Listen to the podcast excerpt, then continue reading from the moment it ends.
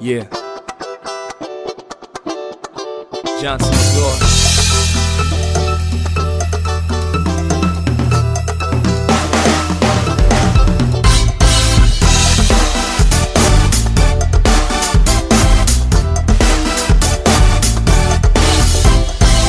Bienvenidos sean todos a una edición más del Informal Podcast. Eh, siempre buscamos una forma diferente de comenzar este podcast, pero ahora vamos a hacer presentándonos para, para cambiar todo. ¿Qué carajo? Jesús Manuel, ¿cómo te va? Bueno, pero es que siempre dices lo mismo y terminamos haciendo lo mismo. Y siempre... Pero hacemos lo mismo de forma diferente. ¿Qué tal? Entonces no es lo mismo. La chamo, ¿cómo estás? ¿Cómo te va? Vamos a grabar un podcast acá, llegamos con ánimo, con energía y, y tú estás, ¿qué te pasa? ¿Qué te Ese pasa? es- Cuéntame. Ese, ese es tu ánimo, o sea, con ese ánimo que abriste el programa es tu ánimo. Si sos un ¿Pero qué quieres tú que yo diga? Pero ¿Quieres que- que tú digas? Bienvenidos, bienvenidas todas. si ese es tu ánimo, puedes animar novenarios. No creo que tendría éxito porque como no creo en Dios ni nada de eso, ¿te importa, tú imaginas? te vas a prestar para una falacia, tú te vas a prestar para un teatro, lo importante es que tengas la capacidad de improvisar. Eh, mira, fíjate que no lo había pensado. Todos Ah, tenemos un talento y quizás el mío sea leer obituarios, cosas así. Sí, porque los chistes todavía estás ahí como que ajustándolo, ¿no? No, no es una cosa tan... digamos, No, ya va. Los chistes es parte de mí, son mi esencia, mi marca. Mis chistes malos no tienen comparación. de, ver- de verdad que Y, no. y eso no tiene, por supuesto que no. Yo estoy orgulloso de eso. Qué miedo. Santiago, ¿qué tenemos para este programa? Bueno, para hoy, buscando por aquí, buscando por allá, eh, dentro de nuestro idioma hemos conseguido un tema que en algún momento nos ha tocado o nos ha llegado el momento de abordarlo porque cometemos algunas imprudencias o repetimos algunos errores, pero creo que es clave decirlo, claro, no es que vamos a, a tratar este tema como unos expertos de la materia, Jamás. jamás, porque no lo somos. De hecho, si escuchan todos los 34 episodios del Informal Podcast, se van a dar cuenta la cantidad de omisiones verbalmente hablando que hemos verbalmente hablando. Fíjate, Ya, ya ahí el primer error, gracias. Ahí- bueno, eso es parte de este, de, este, de este tema que es los vicios del lenguaje. ¿Sabes que Lo interesante de los vicios del lenguaje es que cada día yo aprendo más, y sobre todo después de que me formé como locutor, de que mientras más intento entender cómo es mi idioma, que es el castellano, el español, más entiendo de que no sé hablar bien. Y es tan complejo, pero a la vez tan interesante porque eh, la academia que rige nuestra lengua, que es la Real Academia Española, mm, de alguna manera no nos sanciona, porque eh, vamos más adelante a definir eso. No hay nada estricto ni recto en lo que, en lo que se considera eh, la evolución de la lengua. Quizás por, por tener los errores y como vamos evolucionando es que hablamos hoy en día de la manera en que nos expresamos. Es muy complejo esto de aprender a hablar bien, o por lo menos no eh, incurrir en vicios. Sí, eh, la particularidad de los idiomas y de las lenguas vivas es que van evolucionando con el tiempo y dentro de la evolución se encuentran, se encuentran procesos de uso, de desuso, de adop- adoptar otros, otros términos que son de otros idiomas, mucha influencia del latín, mucha influencia de palabras, de palabras griegas, hay mucho, hay mucho. Bueno, fíjate, y la particularidad de nosotros es que tenemos lenguas que son lenguas vivas y eso, eso es bueno porque las lenguas vivas te dan la posibilidad de que se utilicen palabras, se- que se acoplen palabras, que se desusen palabras y que también se, se asuman o se mimeticen, si se puede decirlo, se, se incorporen en el lenguaje eh, palabras de otros idiomas, como pasa con los anglosismos, como pasa también con algunas palabras griegas que forman parte también del idioma español. Tú dijiste algo, Jesús Manuel, que decías español y castellano, Sí, eso es una gran discusión. pero creo que para efectos de, de estos vicios del lenguaje y no sé si, yo sé que esto va para mucho, pero creo que podría, podría leerles al menos dos párrafos que, que nos pueden resumir de qué va esto. Adelante. En Latinoamérica se refieren al idioma español, ya que los colonizadores españoles en España fueron los que llegaron allá. Sin embargo, suele llamarse castellano en referencia a la región de Castilla, considerada la cuna de nuestra lengua. Además, en España, mucha gente opta por denominarlo castellano porque el catalán o valenciano, gallego y vasco también son lenguas españolas. Entonces, esto es una discusión que da para un episodio completo y no quise leer el otro episodio, el otro párrafo para no ser tan tedioso eso y, entrar de una vez en materia. Pero lo fascinante de nosotros como eh, hispanohablantes es que podemos redescubrirnos, o sea, podemos redescubrir nuestra lengua y decir, oye, hay cosas que no conocía, hay cosas que podría mejorar, hay cosas que estoy escuchando que están mal dichas o simplemente disfrutarlo, porque es parte de una lengua que está en proceso de crecimiento. Sí, y mm, respecto a la primera parte de lo que conversabas, cuando decimos si hablamos castellano hablamos español, solamente para, como cultura general, para el caso de Venezuela, nuestra constitución, eh, inclusive los cambios que se han hecho a lo largo de la historia de las diferentes constituciones, sigue indicando que hablamos castellano.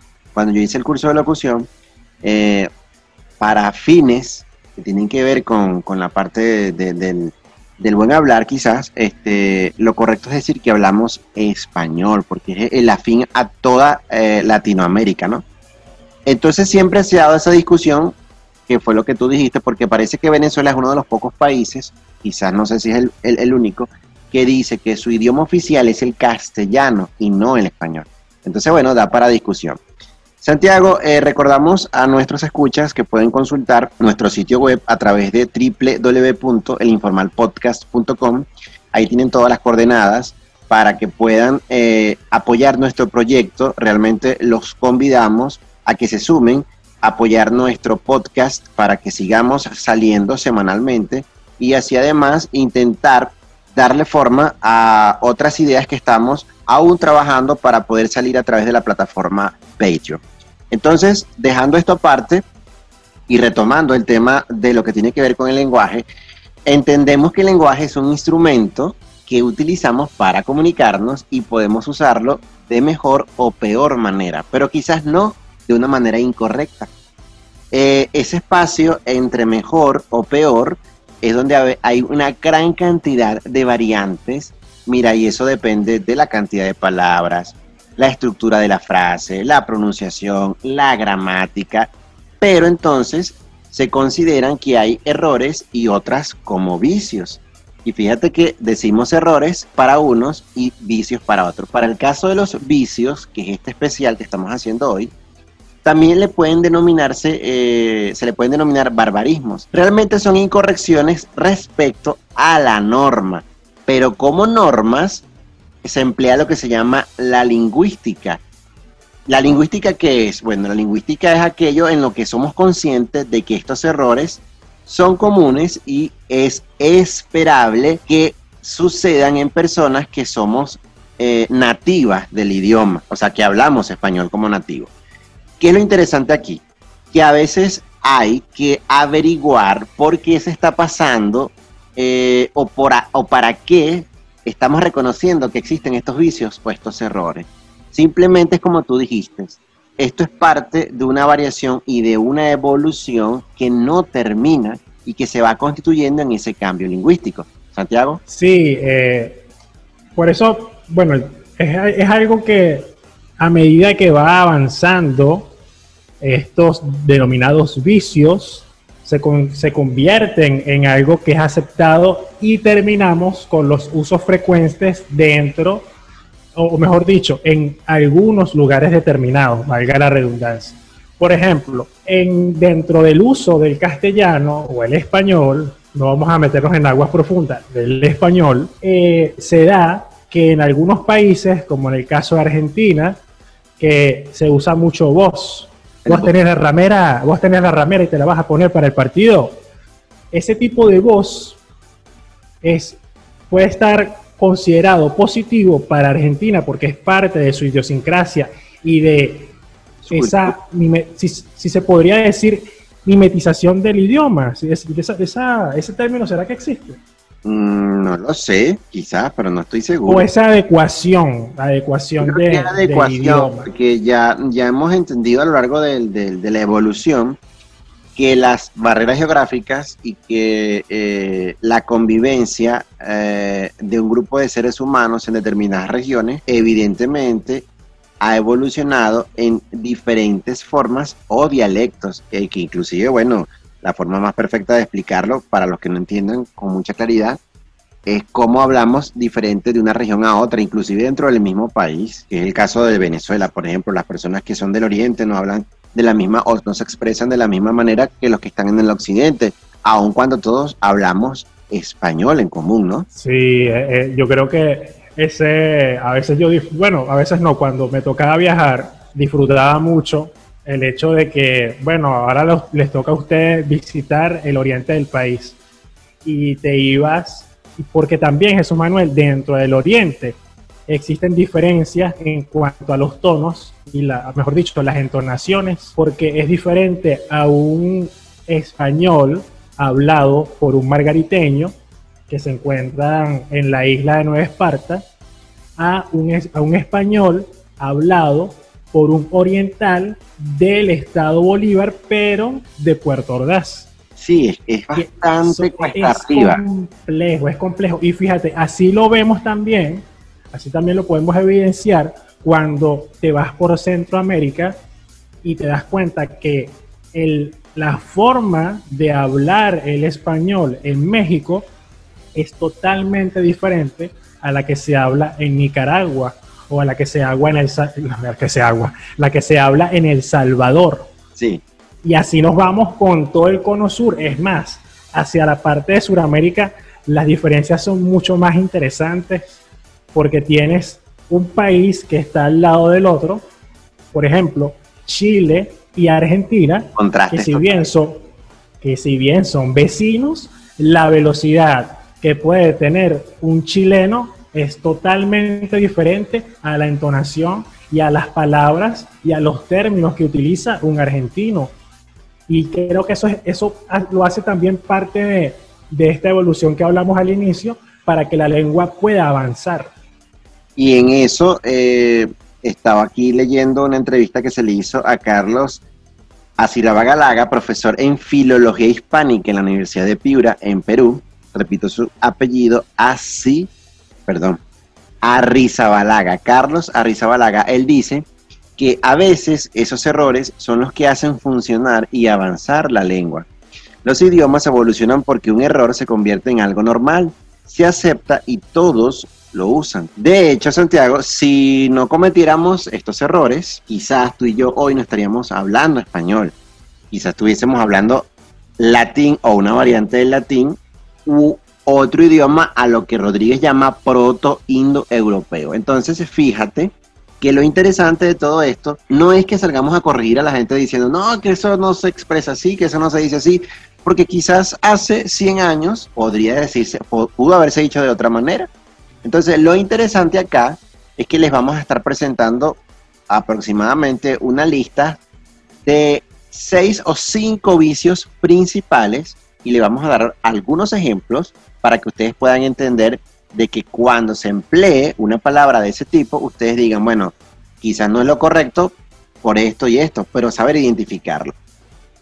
Primordial, ¿a qué llamamos vicio del lenguaje? según, el Real, según la Real Academia Española, el vicio es una analogía y consiste en la creación de nuevas formas lingüísticas o modificación de las existentes a semejanza de otras. Es decir, de la IT inventor. Tú ahí sacaste una cosa nueva y resulta que si eso pega y se repite y se repite y se repite, quizás puedas dar lugar a una nueva aceptación o licencia por parte de la Real Academia Española.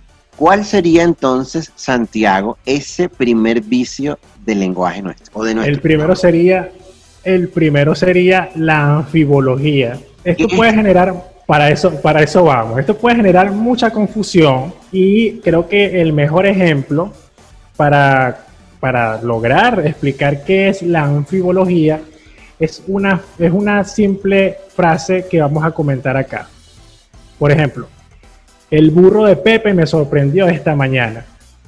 Entonces, esta oración puede generar mucha confusión porque hablamos de que Pepe tiene un burro o de que Pepe es un burro. Y con esta última interpretación hay que tener cuidado porque burro en este caso significa una persona bruta. En nuestros países y en muchos de los lugares en los que este podcast llega a una persona que tenga como lengua materna el español, puede interpretarse como que no es que el burro de Pepe llegó, sino que Pepe es un burro. Exactamente. ¿Sí me explico? Sí, y lo interesante de ahí, que cuando explicas la anfibología, que realmente es el empleo de frases o palabras con más de una interpretación. Entonces, la anfibología, como tú bien lo dijiste, puede dar lugar a importantes errores de interpretación, sobre todo si se desconoce el contexto del discurso. Quizás a veces se emplea la anfibología como eh, un ejemplo de sofisticación, pero la principal característica, y para que les quede claro, de la anfibología, es simplemente dar ejemplos de ambigüedad. Y fíjate otros ejemplos con los que tú, como el que tú mencionaste, me pareció bastante chistoso, es eh, el cerdo del niño, ¿a qué estás llamando? ¿Que el cerdo es del niño o el niño es como un cerdo? También eh, hay otro que dice, la mujer tibetana estaba casada con varios hermanos, hermanos de ella o con varios hombres que eran hermanos entre ellos, ¿ves? Entonces, lo interesante de la anfibología, Santiago, es que realmente está generando un doble sentido y para el uso del recurso humorístico es algo excelente. Sí, sí, de hecho, cuando revisamos todo el material en cuanto de un humor un poco pensado para ir directamente a las carcajadas de las personas, este es un recurso muy muy recurrente en todos los repertorios que uno puede conseguir por allá. ¿Cuál sería el siguiente vicio del lenguaje, Jesús Manuel? Dentro de los vicios del lenguaje, uno que me encanta es el pleonasmo. Y antes de definirlo, te voy a dar un ejemplo de los que encontré por acá. Dice, eh, como pleonasmo, terminó el trabajo en un lapso de tiempo muy corto. Lo vi con mis propios ojos y me quedé helado de frío. Fíjate cómo vamos a desconstruir esto. Interesante, porque el pleonasmo es el uso de palabras innecesarias para dar un sentido lógico a una oración que vienes enfatizando de algo que se supone es indiscutible. ¿Qué quiere decir esto? Terminó el trabajo en un lapso de tiempo muy corto. Primero, el tiempo es lo que sobra, porque ya estás utilizando la palabra lapso y ya se entiende que es un tiempo entre dos límites. Por lo tanto, el decir en un lapso de tiempo ya estás redundando. El segundo es con mis propios ojos. ¿Por qué? Bueno, porque ya cuando dices con mis ojos, el decir propios, ya estás diciendo que estás viendo. Y el tercero es que dice, y me quedé helado de frío. Y bueno, ¿y cómo puedes quedarte helado de frío si no es atrás del mismo frío? Eh, entonces, para poder, digamos, eh, dar un significado más elocuente a esta frase, no la adornes tanto. Y como otros ejemplos de pleonasmos, tenemos, Santiago, eh, primero para dar otra definición más acertada, es que es el uso de palabras innecesarias para intensificar el significado de una oración. Hay varios. Eh, tenemos ejemplos con sustantivos que contienen toda la información. Por ejemplo, una mentira falsa. ¿Qué te parece eso? Sabes que cuando estaba eh, deconstruyendo esta, esta, este ejemplo, se me vino a la mente recurrentemente esto de el mundo mundial. Regalos gratis. Regalos gratis. Un viejo anciano.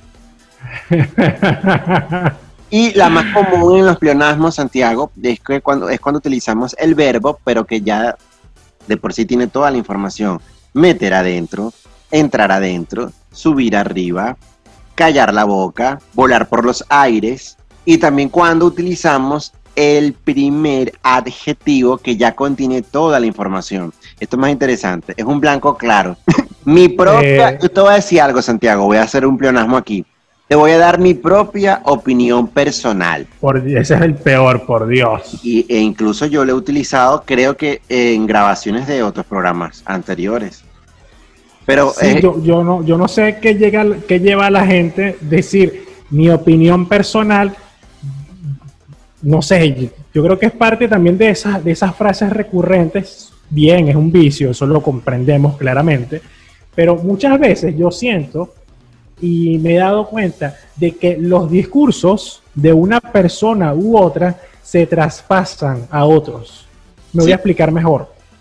Por ejemplo, eh, ese tipo de actitud, actitud que una persona asume cuando llegaba en sus liceos o en el bachillerato o en la secundaria, dependiendo de donde nos estén escuchando, donde llegaba al punto que decían esto.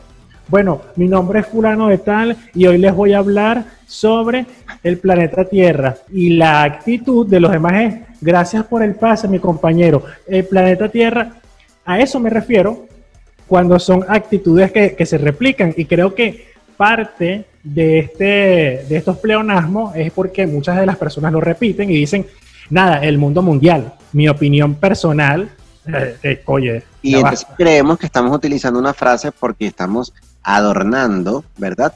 Eh, la palabra para darnos como más, la frase, perdón, para darnos como más interesante, pero resulta que quizás estás quedando en ridículo y, y- no lo sepas. Entonces, en orden y en atención a eso, Santiago, avanza adelante en el próximo vicio del lenguaje, pero avanza adelante, por favor. Gracias por las gracias. El siguiente vicio es el apócope. El apócope. El apócope se trata del uso de palabras a las que se le imprime el sonido final. Esto lo define la RAD. Por ejemplo, el primer y segundo tiempo del partido fueron apasionantes. En este caso, primer es un apócope de primero, que suprime la letra O, pero en el caso de segundo, no diríamos según. El, el apócope primer se volvió, se volvió, chamo, pero es que el oriental Ya, es parte ya. de mi vida, es parte de mi vida. Saludos a la gente de, de Tucupita que nos sintoniza en este momento. Siempre tienes una cuestión con Del Tamacuro, esa gente de verdad que fans siempre de nos sigue. Tama- del Tamacuro que nos siguen. Sí. Entonces, el apócope primer se volvió tan normal que se terminó transformando en una palabra aceptada. Lo mismo sucede con gran, que es un acopo, un acope, un apócope de grande. Sí, es que yo te dije que esto iba a pasar, esto iba a pasar, esto iba a pasar. Tarde o temprano. De grande, mejor dicho. Esto, todo esto según la RAE, obviamente. Sí, y, y fíjate aquí que realmente al, al referir cuando decimos apócope, pleonasmo, más allá de vicio, ellos los denominan metaplasmos. Claro, eso es muy complejo caer en esto, pero realmente son convenciones donde se aceptan particularidades tanto fónicas como gramaticales. Y en el caso del apócope, eh, eh, prácticamente es la pérdida que tú dijiste o desaparición de la sílaba en el caso es final, ¿cierto? Sí, sí, exactamente. Porque aquí estaba leyendo que cuando se pierde eh, la sílaba que, que va al principio se llama aféresis y cuando es la pérdida de la sílaba o, que, va en el medio se le llama síncopa. Para el caso del apócope, palabras como bueno, el apócope que lo ha, que lo ha sustituido es buen, como por ejemplo buen día, malo, mal, ejemplo, mal augurio, y así tienes adverbios calificativos o adverbios propiamente de mucho, cuyo apócope es muy, o eh, cardinales, por ejemplo, en, en la palabra ciento se utiliza hoy en día 100, ordinales como primero, y fue el ejemplo que tú colocaste donde se dice es primero. Fíjate algo, Santiago, interesante, apócope de bicicleta, Eh, bici, de- Acopo- Ese. apócope de cinematógrafo, cine. Apócope de motocicleta, moto. ¿viste? Entonces, apócope de película, peli. Y no Peli. está mal empleado cuando nosotros creemos que sí. Y aplica para los nombres propios, pero cuando son para nombres propios se le llama hipocorismo. Por ejemplo, Caro, Edu, Fer, Guille, y lo dicen Pero así. con ese, con ese tono de, o sea, me, me diría demasiado. Por, por eso, porque dicen cara, porque dicen Edu, porque por ejemplo, te voy a poner uno, te- nada más te voy a decir este a poco y ahí te lo dejo. Nico, pasa. Qué asco, pasa- mira. Ya, va, vale, pero espérate. Pasemos al siguiente ejemplo para que entendieran. Ya entendieron que es un a poco, pero bueno, les quedó claro, ¿no? Si por alguna razón de la vida llegaron a este podcast y tienen interés de aprender a hablar español, No nos, No no, no nos escuche como ejemplo, realmente. no no. somos, no somos el mejor ejemplo, crea- créanos que no. Solamente los invitamos a que sigan eh, aprendiendo el idioma con las distintas plataformas que existen o pagándose algunas clases a distancia o presenciales en los países que lo permitan, pero aventúrense a aprender el español porque no es, no es, o sea, no es tan complicado como parece, solamente que muchas de las bases que nosotros tenemos están muy mal sustentadas. Y me explico mejor. Eh, pasamos cuántos años estudiando desde la primaria hasta que salimos del liceo.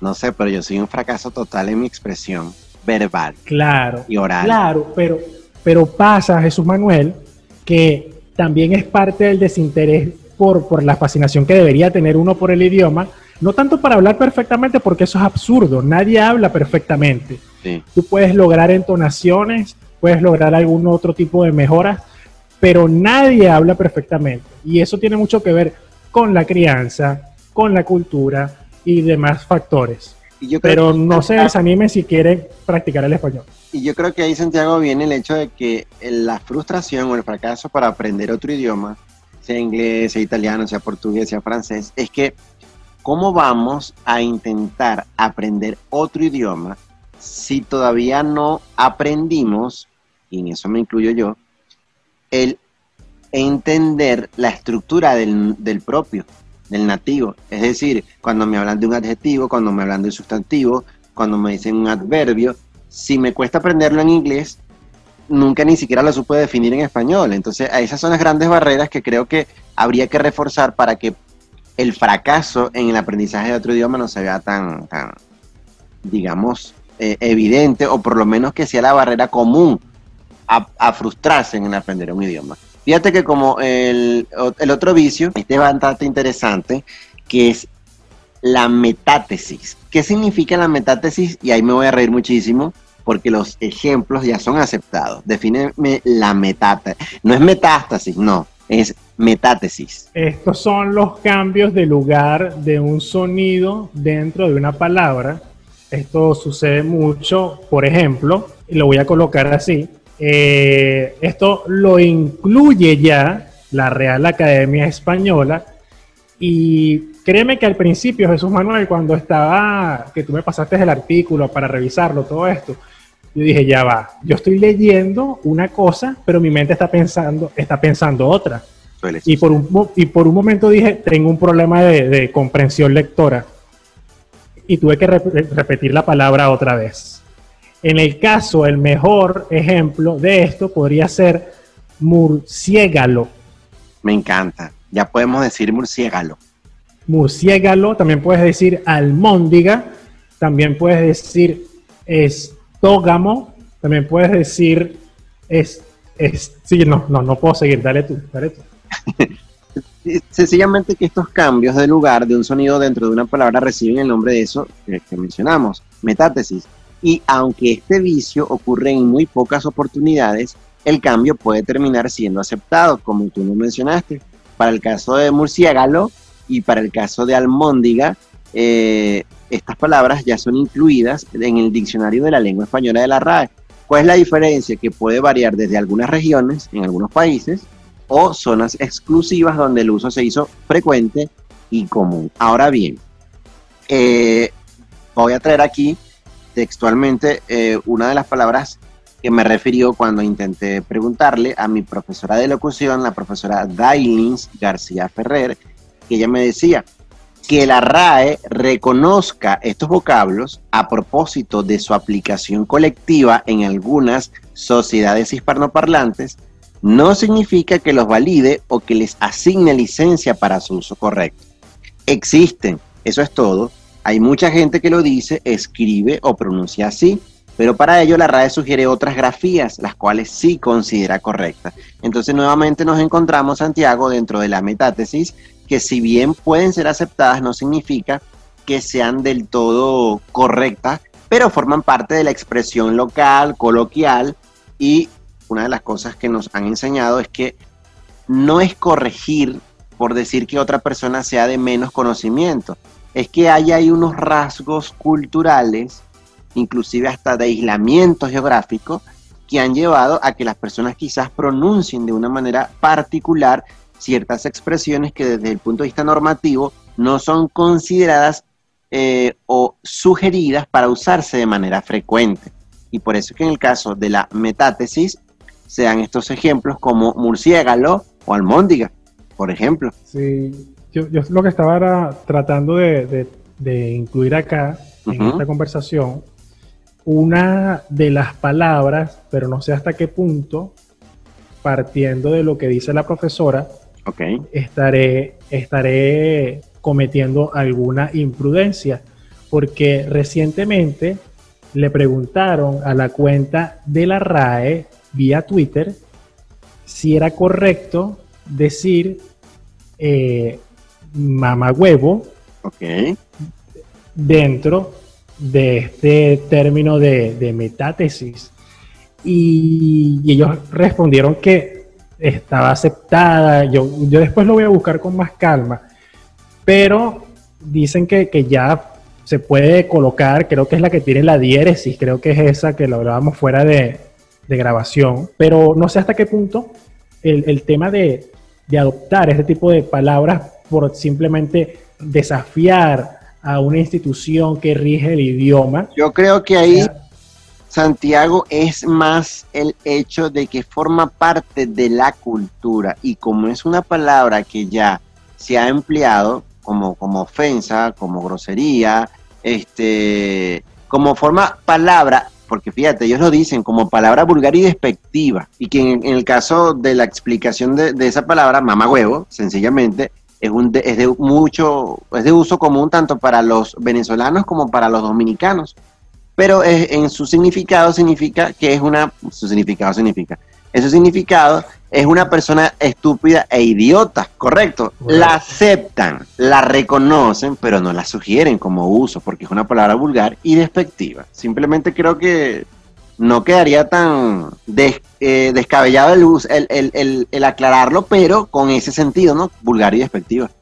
No, no, claro, pero es, lo que te estaba mencionando, que en esa, en esa constante carrera por la, por la revancha contra una institución que rige el idioma, dicen, miren, lo logramos, y después de ese tweet que, se hizo viral durante un tiempo en, en Twitter Venezuela, lo logramos nosotros, tal, no sé qué más y tal, y todo esto. Y, colocaron no sé cuánto, ahora sí lo voy a poder decir, y sacaron por aquí, por allá. Pero volvemos a lo mismo. ¿Cuál, cuál es? Ah, ¿Me toca a mí la siguiente o te toca a ti la siguiente, el siguiente eh, eh, el arcaísmo, tenemos como ejemplo el arcaísmo. Fíjate que el arcaísmo son aquellos elementos lingüísticos cuya forma o significado, o ambos a la vez, cayeron en desuso. Eso es bastante interesante porque eh, muchas personas Mm, en el caso de ciertos arcaísmos, pudieron o se siguen empleando, han sido tomados en desuso por algunas regiones geográficas, unas regiones geográficas, por algunas regiones, y por otros ya simplemente los han dejado de, de, utilizar. Es el ejemplo, por ejemplo, de aiga o voz, que son formas antiguas que se han conservado el voz o el voceo se acepta, como tú dijiste, en Argentina, en algunas zonas de Colombia, en algunas zonas de Centroamérica, en algunas zonas de Venezuela, pero el AIGA no. Hay mucho debate sobre eso. No es una decisión de la Academia, de la Real Academia Española imponer, sino que se reconoce que ningún país la norma culta acepta la palabra aiga como forma correcta, lo que no quiere decir que alguien no la pueda utilizar, ¿cierto? Ahora, arcaísmos dentro del español, bueno, son palabras que existieron en la mayor parte de épocas pasadas, pero que hoy solo se usan en áreas restringidas, relativamente pequeñas, comparado con todo lo que es el espectro de dominio del español. Una de las ejemplificaciones más interesantes son las que se utilizan en tanto México como España. Por ejemplo, en España han caído en desuso expresiones como se me hace por me parece, o que tanto por cuánto, o, o es muy noche por muy de noche, y una interesante, disquemente por supuestamente. También existen arcaísmos tanto gramaticales como lexicales. Algunos ejemplos de esos arcaísmos lexicales ya olvidados en España, pero aquí ocurre al revés, que se siguen teniendo vigencia en México o en parte de Latinoamérica. Pararse, por ponerse de pie, anteojos, por gafas, platicar, por conversar, prieto, por obscuro. Entonces, no significa que sea incorrecto o que sea correcto. Simplemente son vicios geográficos que han determinado, sobre todo por los dialectos, donde se distinguen de manera absoluta o relativa que esas palabras se empleen o no. Santiago. Eh, fíjate tú, Jesús Manuel, que, es tan, tan complejo esto Muy con el término extremadamente complejo que estaba revisando mientras tú estabas hablando, eh, que de hecho el AIGA, que está aceptada por la Real Academia Española, pero no significa que muchas personas puedan estar pensando que él se va a utilizar.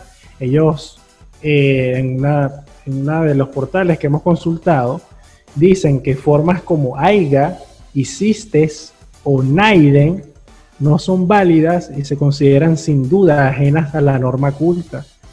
Eh, y esto, esto me hace pensar mucho cuando uno va a los sectores mucho más alejados de la vida citadina de, dentro de las ciudades, que emplean eh, arcaísmos, si se puede decirlo, sí y empieza los tribunales móviles, que ya son parte de, un, recurso recurrente dentro de este podcast, empiezan los, los juzgados móviles a decir que ignorante, que bruto, que esto, que lo otro, para una persona que utiliza un arcaísmo para expresar algún tipo de opinión o algún tipo de, de pensamiento y es es complicado, es complicado. Es complicado. dígame.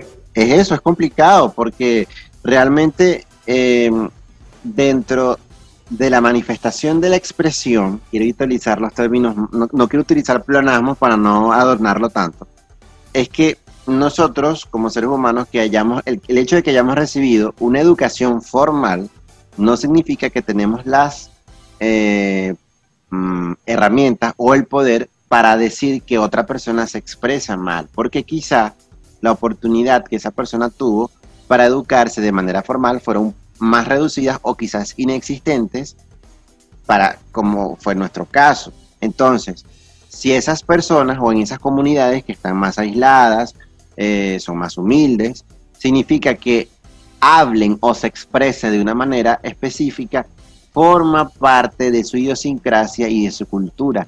Por ende, es respetable que esas personas puedan mantenerse en el tiempo eh, comunicándose con ese estilo. ¿Y quiénes somos nosotros para decir que hablan mal o que hablan bien? Porque si ha funcionado durante cientos de años, o por lo menos por una gran cantidad de tiempo, y les ha permitido desenvolverse y desarrollarse como una comunidad que aunque esté aislada geográficamente, no han tenido problema alguno para poder llevar a cabo sus actividades de convivencia, ¿no te parece? Estoy totalmente de acuerdo contigo. También que dentro, dentro de esta, no sé cómo calificarlo, este movimiento, este tipo de cosas, nadie está con la certeza de decir que habla mejor el idioma que otro. Y eso lo vemos dentro de un mismo país, dentro de un mismo continente. Hay una disputa en América y también hacia la parte de España, estaba escuchando un podcast que se llama Los días de cada día, ya lo hemos mencionado en el, en el episodio anterior, lo mencionamos, y ellos hablaban que uno de los muchachos le dice al otro que él no soporta escuchar una película doblada al español latino y la otra persona obviamente lo, lo validaba, pero que existen personas también acá, que yo creo que lo hemos escuchado, que no le gusta escuchar el audio con la versión del español, eh, pero de España. Sí, Y claro, si bien es una cuestión de gusto, tampoco podemos llegar al punto de decir que el español neutro es el que se habla en México o que el español neutro es el que se habla en Venezuela, Así porque es ridículo. Sí. Es ridículo. Sobre todo eso es interesante cuando uno escucha una película. A mí me, mi opinión, perso- mi opinión personal, ¿viste? Mi Eso, opinión, vamos, pero vamos. Sí, es que vamos fino. Mi opinión es la siguiente. Eh, puedo escuchar, puedo ver, asistir, como se diga, una película española. Ahora, una película mm, doblada con el acento español, obviamente me va a resultar un poco más incómoda por el hecho de que no es mi dialecto ni mi acento más de uso frecuente, con el cual esté acostumbrado. Ahora, si escucho una película eh, de España por actores españoles, obviamente me agrada porque es así como se expresan y como hablan de forma natural. Lo mismo pasaría como que escuches el ejemplo, eh, Aladino, El Rey León, valga aquí la propaganda, Mary Poppins, la que tú quieras, dicha por un doblaje con acento español a un doblaje latino. La- los cambios en las palabras van a ser totalmente eh, diferentes, inclusive hasta en los nombres que se les da a las películas. Sí, sí, de hecho, de hecho también se, ha generado, se han generado muchas burlas, pero no en mal aspecto, sino porque en el español latino se dan las denominaciones para una película, por ejemplo, Guepardo, Wolverine, X, el arma X, Lo ves. pero el, hostia, tío, que en España le dicen lo ves, no. Mm. Y, y así como ese, se dan otras que, que las personas dicen, ¿por qué existe tanta diferencia de un lugar a otro al, al momento de definir una película? O coloco otra, Castaway. Yo siempre ha- hablo de Castaway, no sé por qué. Castaway, el náufrago. Pero en España podría ser el hombre que quedó abandonado en la isla desierta. Quizás pueda ser así. Quizás pueda ser así. Y también puede pasar a la inversa, que si bien en España se titula de una forma, en español, en español latino también puede significar otra. Pero eso, eso nos lleva, Jesús Manuel, al siguiente vicio del lenguaje para no extendernos tanto y ya ir buscando, dándole, da- darle un poco más de redondez a este episodio.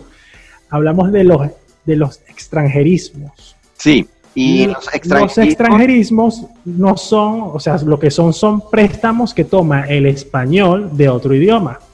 Sin embargo, muchas veces esos extranjerismos son necesarios porque existen palabras equivalentes en español que están en uso. Yo RAE- hago, ahí te voy a interrumpir porque este es el punto que más. Yo estaba esperando, Tapio, yo lo estaba esperando. Sí, porque es que es el punto que yo esperaba.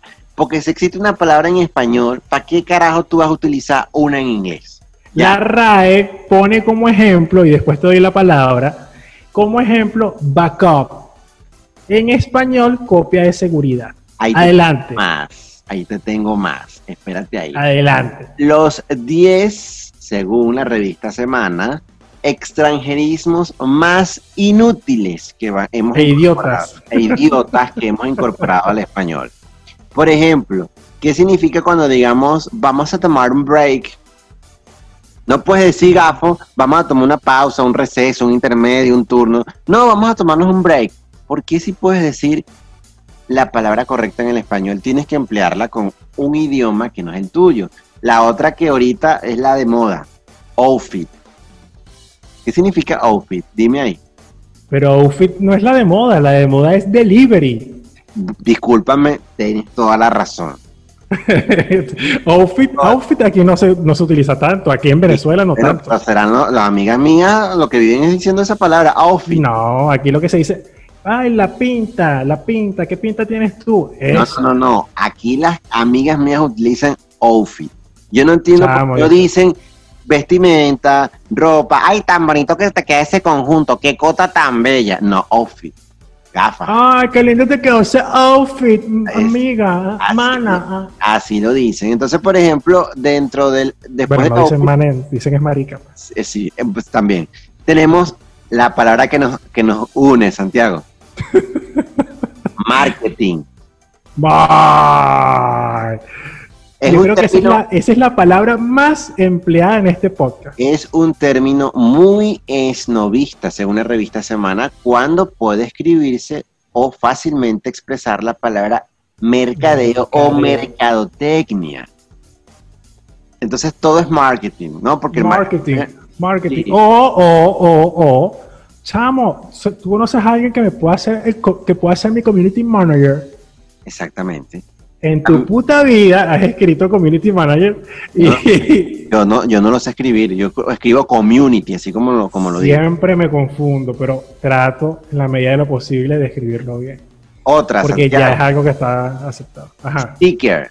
No puedes decir Sticker. calcomanía, adhesivo, o como dicen los españoles, pegatinas. Me encanta pegatina, me encanta. Pegatinas. me También la otra, paper. Documento, artículo, papel, informe, no paper. Llama las cosas por su nombre, vale. Otra, tip. Epa, aquí nos agarraron fuera de base porque yo eso tampoco me la esperaba. Tip.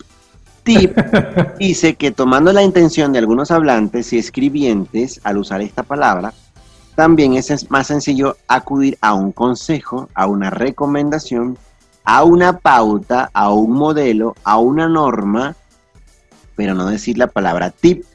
De nuevo, estas palabras, Santiago, se usan de acuerdo con el contexto y la matriz del significado de cada una.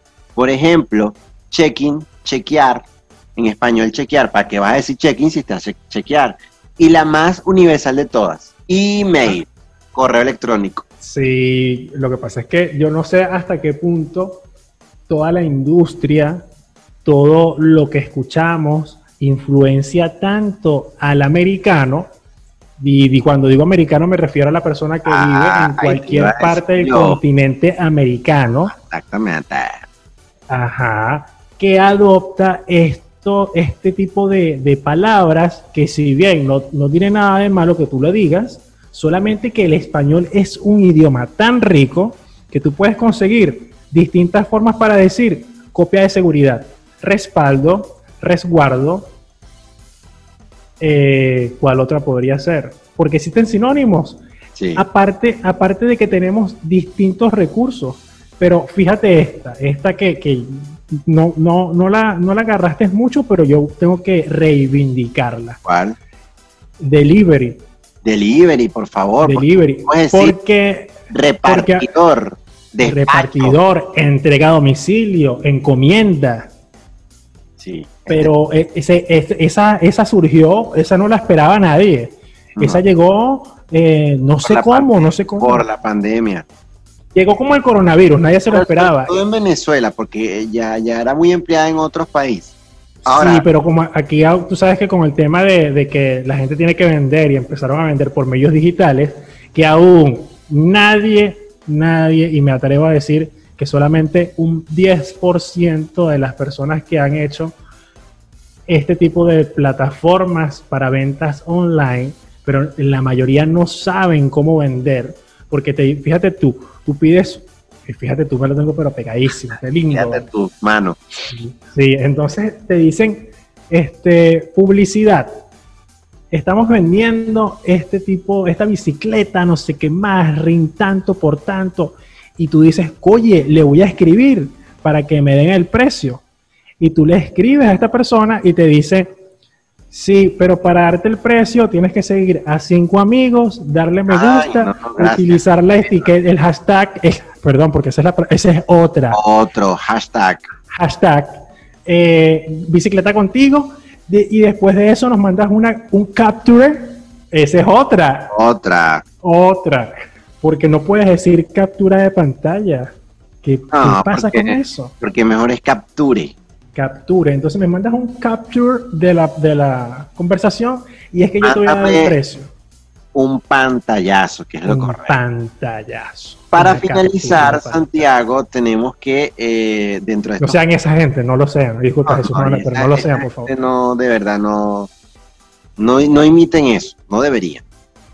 Entonces, siguiendo adelante, avanzando adelante con este pleonasmo, tenemos que están los solecismos. Los solecismos no es más que otra cosa que la falta de sintaxis, o realmente es un error confeso y evidente cometido contra la norma. Un ejemplo de eso, Santiago, es cuando yo te diga, hubieron manifestaciones tras la polémica medida tomada por el gobierno, cuando lo correcto debió ser, hubo manifestaciones tras la polémica medida tomada por el gobierno. ¿Qué sucede aquí? Eso es lo que se conoce como una discordancia a nivel gramatical. Eso es muy común eh, en Sudamérica o en el resto de Latinoamérica y los españoles, que es nuestra principal referencia originaria, les va a sonar horrible. Al revés, en España también se dice como muy normal, le- la dije que viniera, la dije que viniera. Y eso para nosotros como latinos es espantoso. Entonces, como otros ejemplos, Vamos a por ello. Vamos a por ellos, exactamente. Eh, los solecismos realmente, eh, sí, son considerados como vicio. Ahora, ¿por qué se le dice solecismo? Bueno, porque los griegos pensaban que los que vivían en Solos, en una ciudad antigua, de una región que hoy en día queda en Turquía, que se llamaba Cilicia, hablaban muy mal el griego. Entonces, fíjate cómo hemos tomado ese extranjerismo, o esa adaptación, mejor dicho, de lo que consideraban los españoles para adaptar al español, un ejemplo que utilizaron los griegos. Entonces, nuestros idiomas han ido evolucionando en la medida que se han mezclado con otras culturas, porque tener claro el origen propiamente del español tiene que llevarnos a que es una lengua que se originó de otras a partir del latín, ¿cierto? Cierto. Entonces, aquellas lenguas denominadas romances están el francés, el portugués, el italiano, el español y creo que por último el rumano. Todas tienen la misma base que es el latín. Entonces, Santiago, te hago la pregunta final. ¿Quién tiene la razón en todo esto de hablar bien o hablar mal? Fíjate, si es según lo que hemos leído o según nuestra, opi- o nuestra opinión personal. Nuestra opinión personal, exacto. Ok, ok.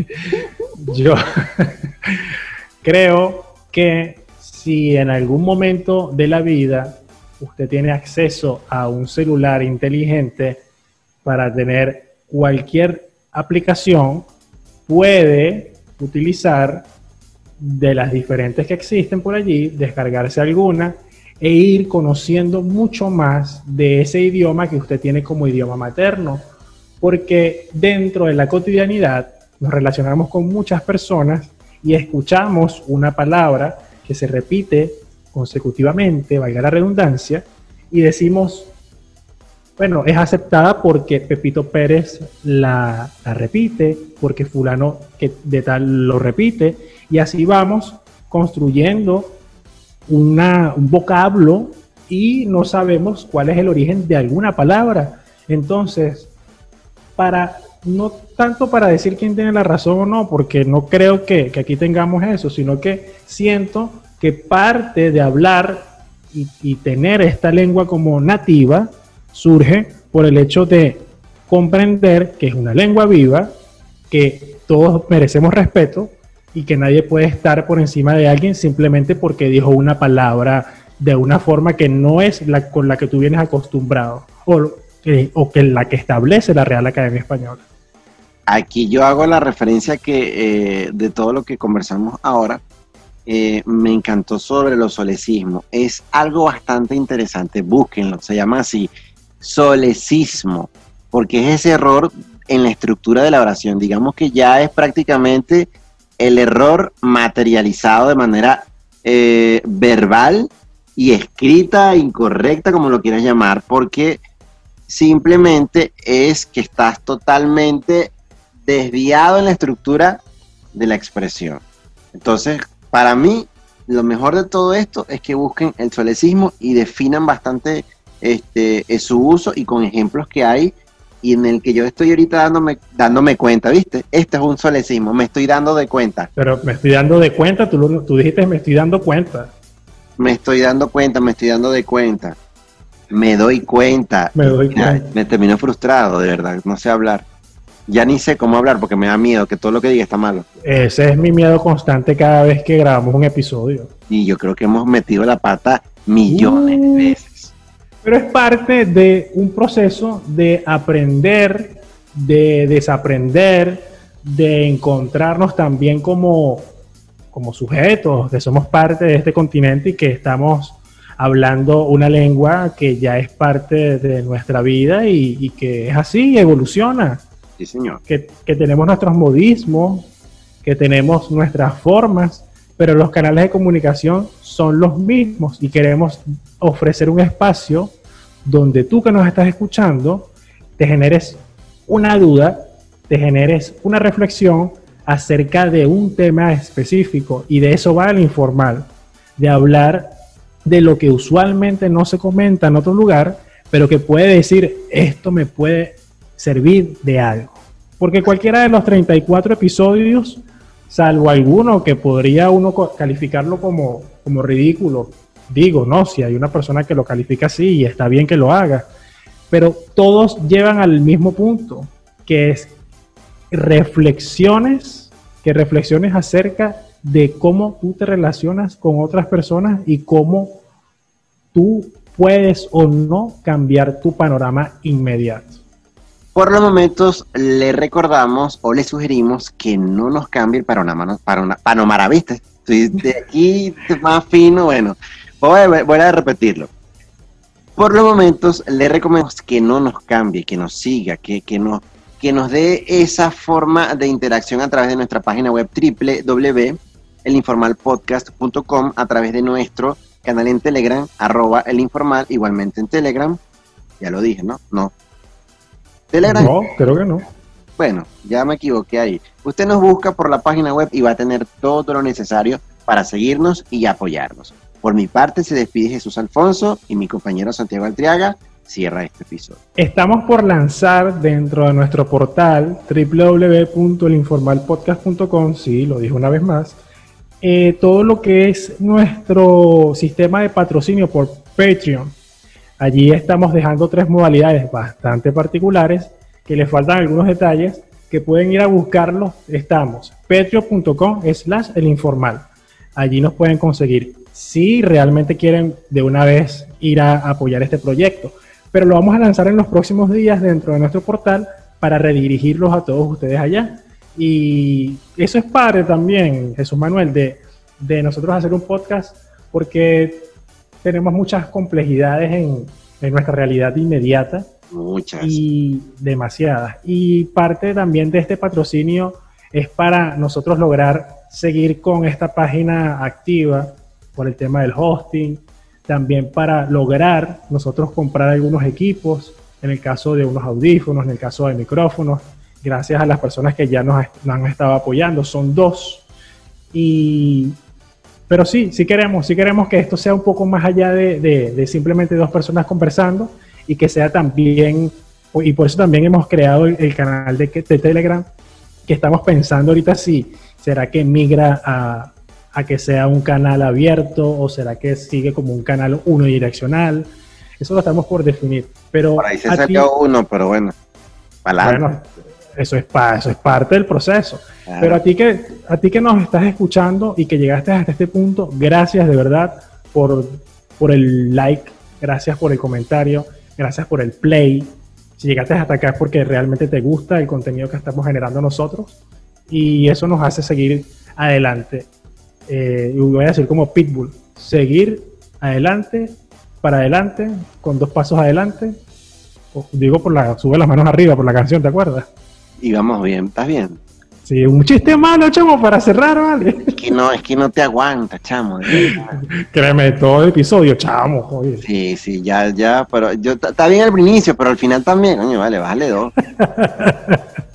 bueno, Santiago, nos vemos en una próxima oportunidad. Hasta luego.